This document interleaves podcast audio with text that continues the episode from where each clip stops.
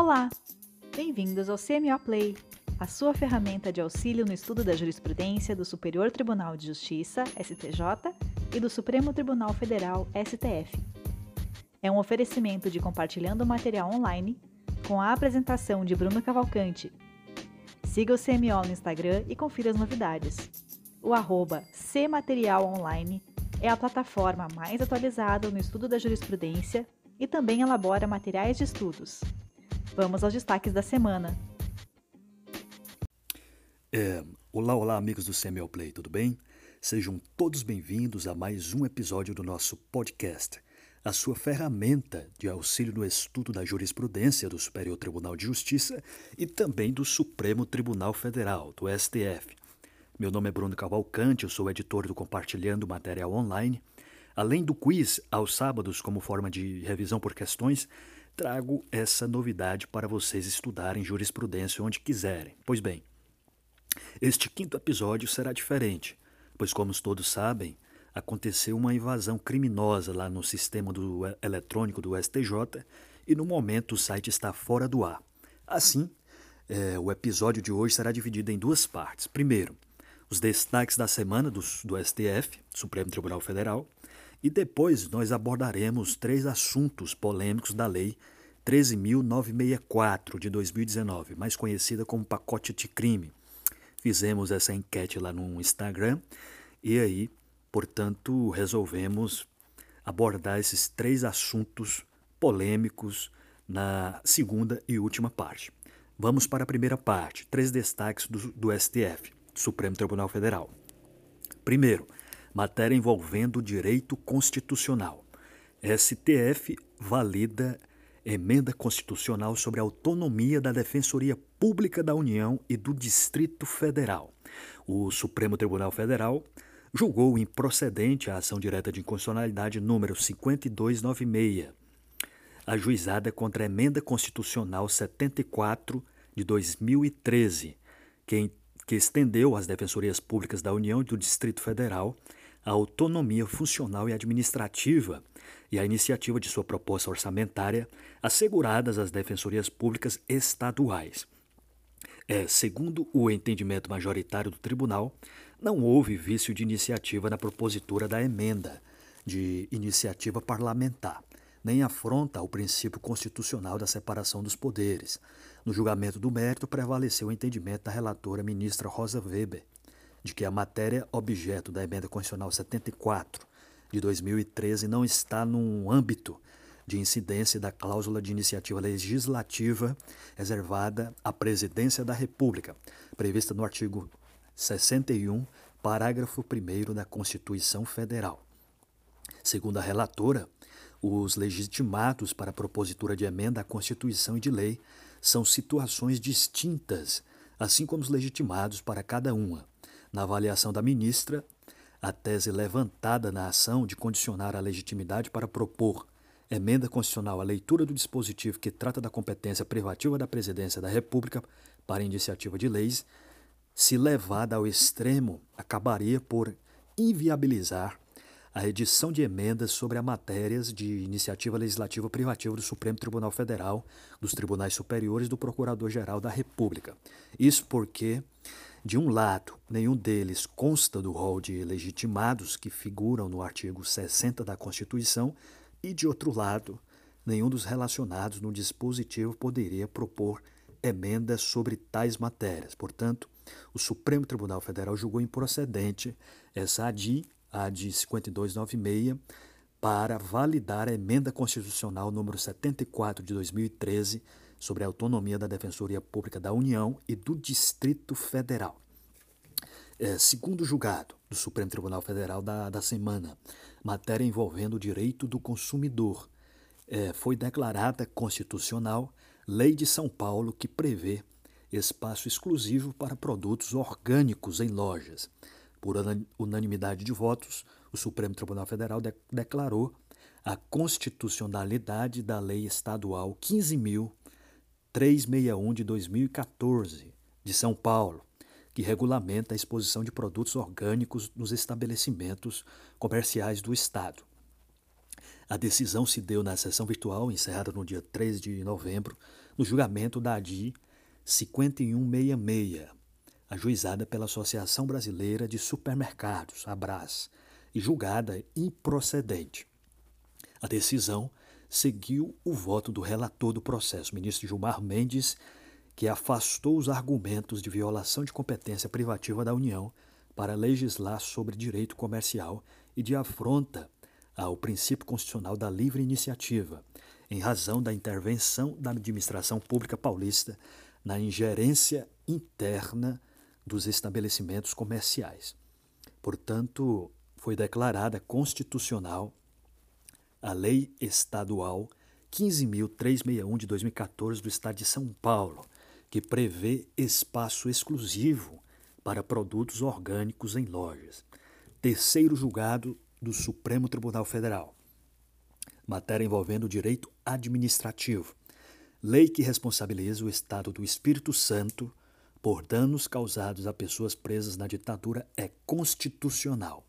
O Supremo Tribunal Federal manteve a validade da Lei Estadual 5.751 de 1998 do Espírito Santo, que define o Estado como responsável por danos físicos e psicológicos causados a pessoas presas no período da ditadura militar e estabelece regras para que sejam indenizadas.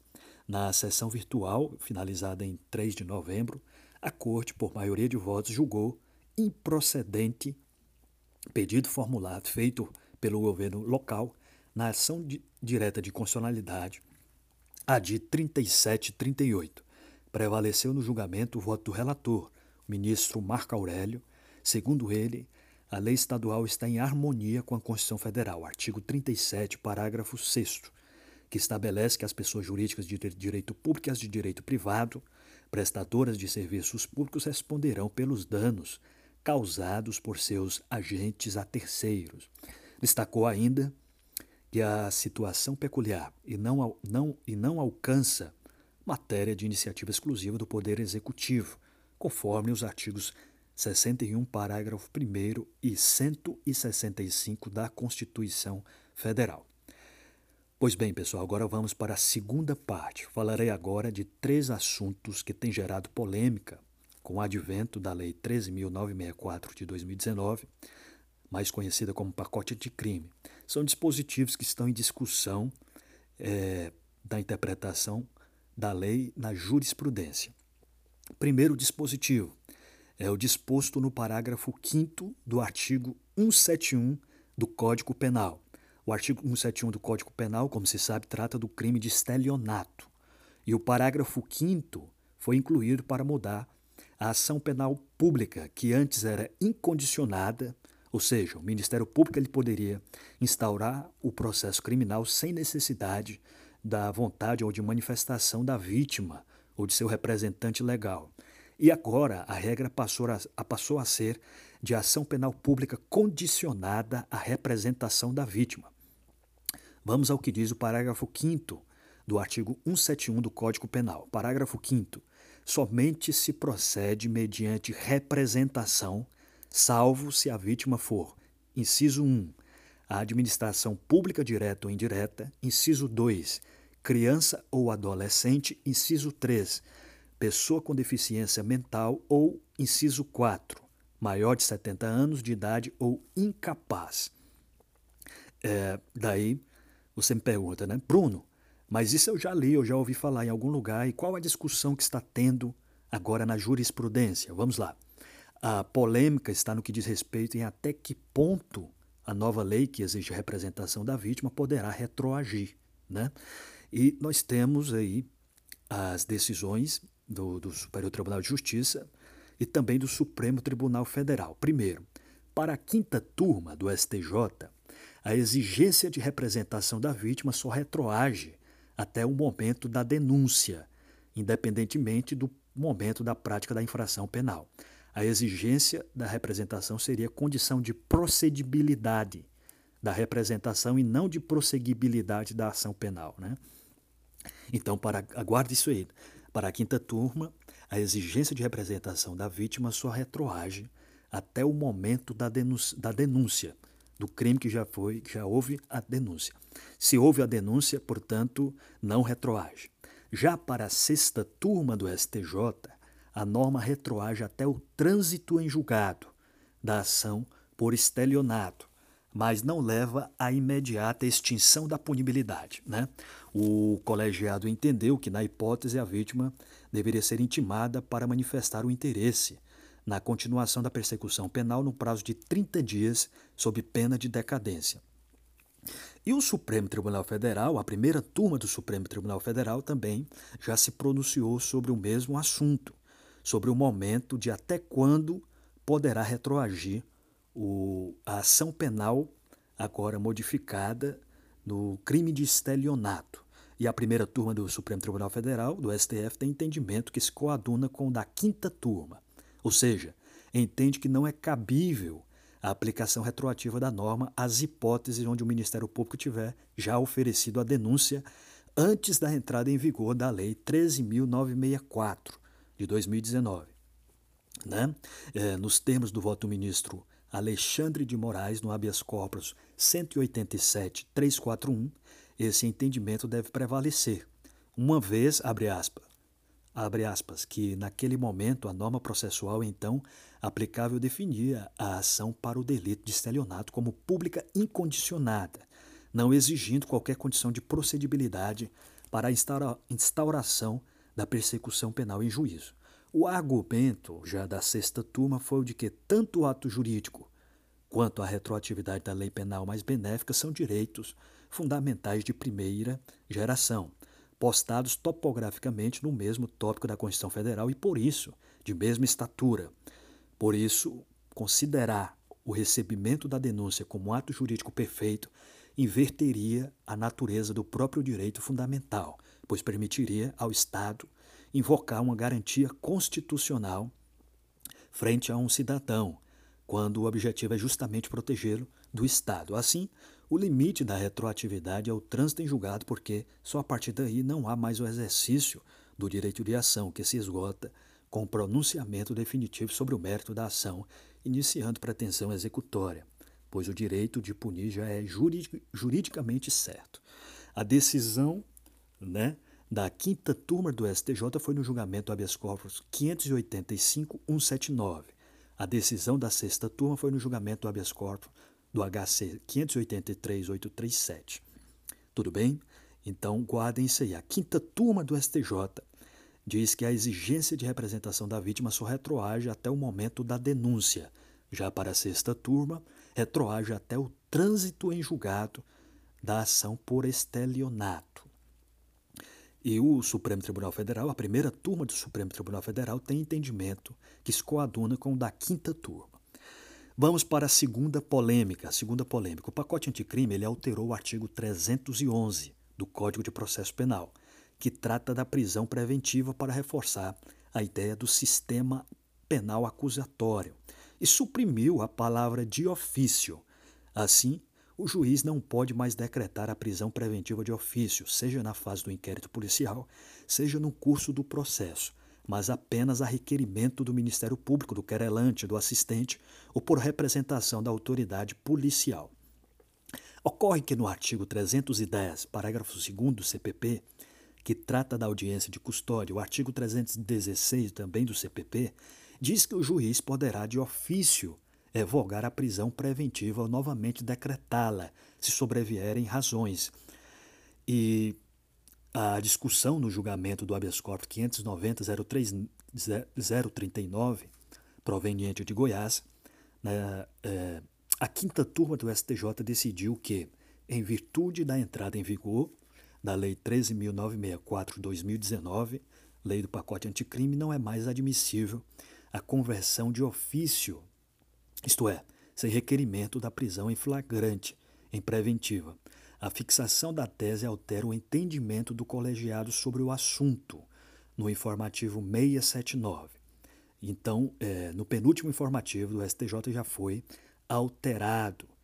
É, no habeas corpus, analisado pela turma sob relatoria do ministro Ribeiro Dantas, a Defensoria Pública de Goiás sustentou que a conversão a decretação de prisão preventiva pelo juiz sem prévio requerimento do Ministério Público de representação da autoridade policial, seja durante o curso da investigação ou da ação penal viola o sistema acusatório e os preceitos trazidos pela nova lei ao alterar os artigos 310 e 311 do Código de Processo Penal. Ao acolher o pedido do órgão, o ministro Ribeiro Dantas destacou que as modificações do pacote anticrime denotam, abre aspas, a intenção legislativa de buscar a efetivação do sistema penal acusatório. Uma observação necessária é de que a quinta turma do STJ então se filiou o seu entendimento ao entendimento da segunda turma do Supremo, no sentido de buscar a efetivação do sistema penal acusatório, em que o magistrado não pode de ofício converter a prisão em flagrante em prisão preventiva, conforme a regra do 311 do, pacote, do, do Código de Processo Penal, alterado pelo pacote anticrime. Já a sexta turma do STJ entende que é possível. Esse assunto, esse, esses dois assuntos, na verdade os três assuntos, eles ainda serão muito discutidos na jurisprudência e poderá ser levado ao plenário do Supremo Tribunal Federal. A terceira e última polêmica vai tratar do artigo 316, parágrafo único do CPP, que diz que, decretada a prisão preventiva, deverá o órgão emissor da decisão revisar a necessidade de sua manutenção a cada 90 dias, mediante decisão fundamentada de ofício, sob pena de tornar a prisão ilegal. É, no julgamento da suspensão, na suspensão de liminar da SL 1395, que suspendeu a eficácia da liminar deferida pelo ministro Marco Aurélio do habeas corpus 191.836, que determinava a soltura de André Oliveira Macedo, mais conhecido como André do Rep, apontado como um dos líderes da organização criminosa Primeiro Comando da Capital, PCC, prevaleceu o entendimento de que, embora, no caso em razão da periculosidade do réu, para. Uh, não, embora a suspensão do ato jurisdicional de outro integrante do STF pelo presidente seja excepcional, no caso, em razão da periculosidade do réu para a segurança pública, a gravidade concreta do crime, tráfico transnacional de mais de 4 toneladas de cocaína mediante organização criminosa violenta e que ultrapassa as fronteiras nacionais, o deferimento da contracautela é justificado para preservar a ordem pública. Ao final do julgamento, novamente por maioria de votos, os ministros fixaram o entendimento de que a inobservância da reavaliação no prazo de 90 dias previsto no artigo 316 do Código de Processo Penal, com redação dada pela Lei 13964 de 2019, Lei do Pacote Anticrime, não implica revogação automática da prisão preventiva. O juízo competente deve ser instaurado a reavaliar a legalidade e a atualidade de seus fundamentos. Ficou, portanto, vencido o ministro Marco Aurélio. Vale destacar que a Associação dos Magistrados Brasileiros, a AMB, já entrou com uma ação direta de inconstitucionalidade para restringir a interpretação do dispositivo do parágrafo único do artigo 316 do Código de Processo Penal. E o STJ? O STJ, agora no último informativo 680, na, na ocasião do julgamento, decidiu do, é, que a obrigação de revisar a cada 90 dias a necessidade de se manter a custódia cautelar, né, prevista no artigo 316, parágrafo único, do CPP, é imposta apenas ao juiz ou ao tribunal que decretar a prisão preventiva. Né? A Lei 13964 de 2019, que deu nova redação ao caput do artigo 316, ele acrescentou o parágrafo único. Consoante se infere da literalidade da norma a obrigação de revisar, no prazo assinalado, a necessidade de se manter a custódia cautelar é imposta apenas ao juiz ou tribunal que decretar a prisão preventiva. Com efeito, a lei nova atribui ao órgão emissor da decisão em referência, expressa a decisão que decreta a prisão preventiva, o dever de reavaliá-la. A inovação legislativa se apresenta como uma forma de evitar o prolongamento da medida cautelar extrema por prazo indeterminado sem formação da culpa. Daí o dever de ofício por prazo Daí o dever de ofício de o um juiz ou tribunal processantes declinarem os fundamentos relevantes para manter a segregação provisória. Pretender o intérprete da lei nova que essa obrigação de revisar de ofício os fundamentos da prisão preventiva, no exíguo prazo de 90 dias em período sucessivo, seja estendida por toda a cadeia recursal, impondo aos tribunais tarefa desarrazoada ou, quiçá, inexequível, sob pena de tornar a prisão preventiva ilegal. Data máxima vênia é o mesmo que permitiu uma contracautela de modo indiscriminado, impedindo o Poder Judiciário de zelar pelos interesses da persecução criminal e, em última análise, da sociedade. É isso aí, pessoal. Tivemos esse imprevisto aí do site do STJ que está fora do ar, mas espero que tenham gostado dos destaques do Supremo Tribunal Federal e também das três discussões envolvendo o pacote anticrime. Recapitulando, né? A primeira discussão envolvendo aí o artigo, é, o parágrafo 5 do artigo 171 do Código Penal, que diz respeito à ação até o momento da, da, de quando a ação penal pública, agora modificada, deverá retroagir. A segunda polêmica envolvendo aí o artigo 311 da possibilidade da prisão preventiva ser é, decretada de ofício ou não pelo magistrado. E a terceira polêmica trata do prazo do artigo 316, do parágrafo único do artigo 316, de que o juiz deve, deverá revisar a cada 90 dias a prisão preventiva de ofício, sob pena de tornar a prisão ilegal. Lembrando que estou atualizando né, o material aí do pacote anticrime e quem sabe lançaremos um curso é, aí sobre o básico, sobre o pacote anticrime, esta lei que alterou significativamente todo o nosso sistema penal e processual penal e certamente deverá cair nas próximas provas para magistratura, Ministério Público, Defensoria e Delegado de Polícia. Até a próxima semana, um abraço e bons estudos.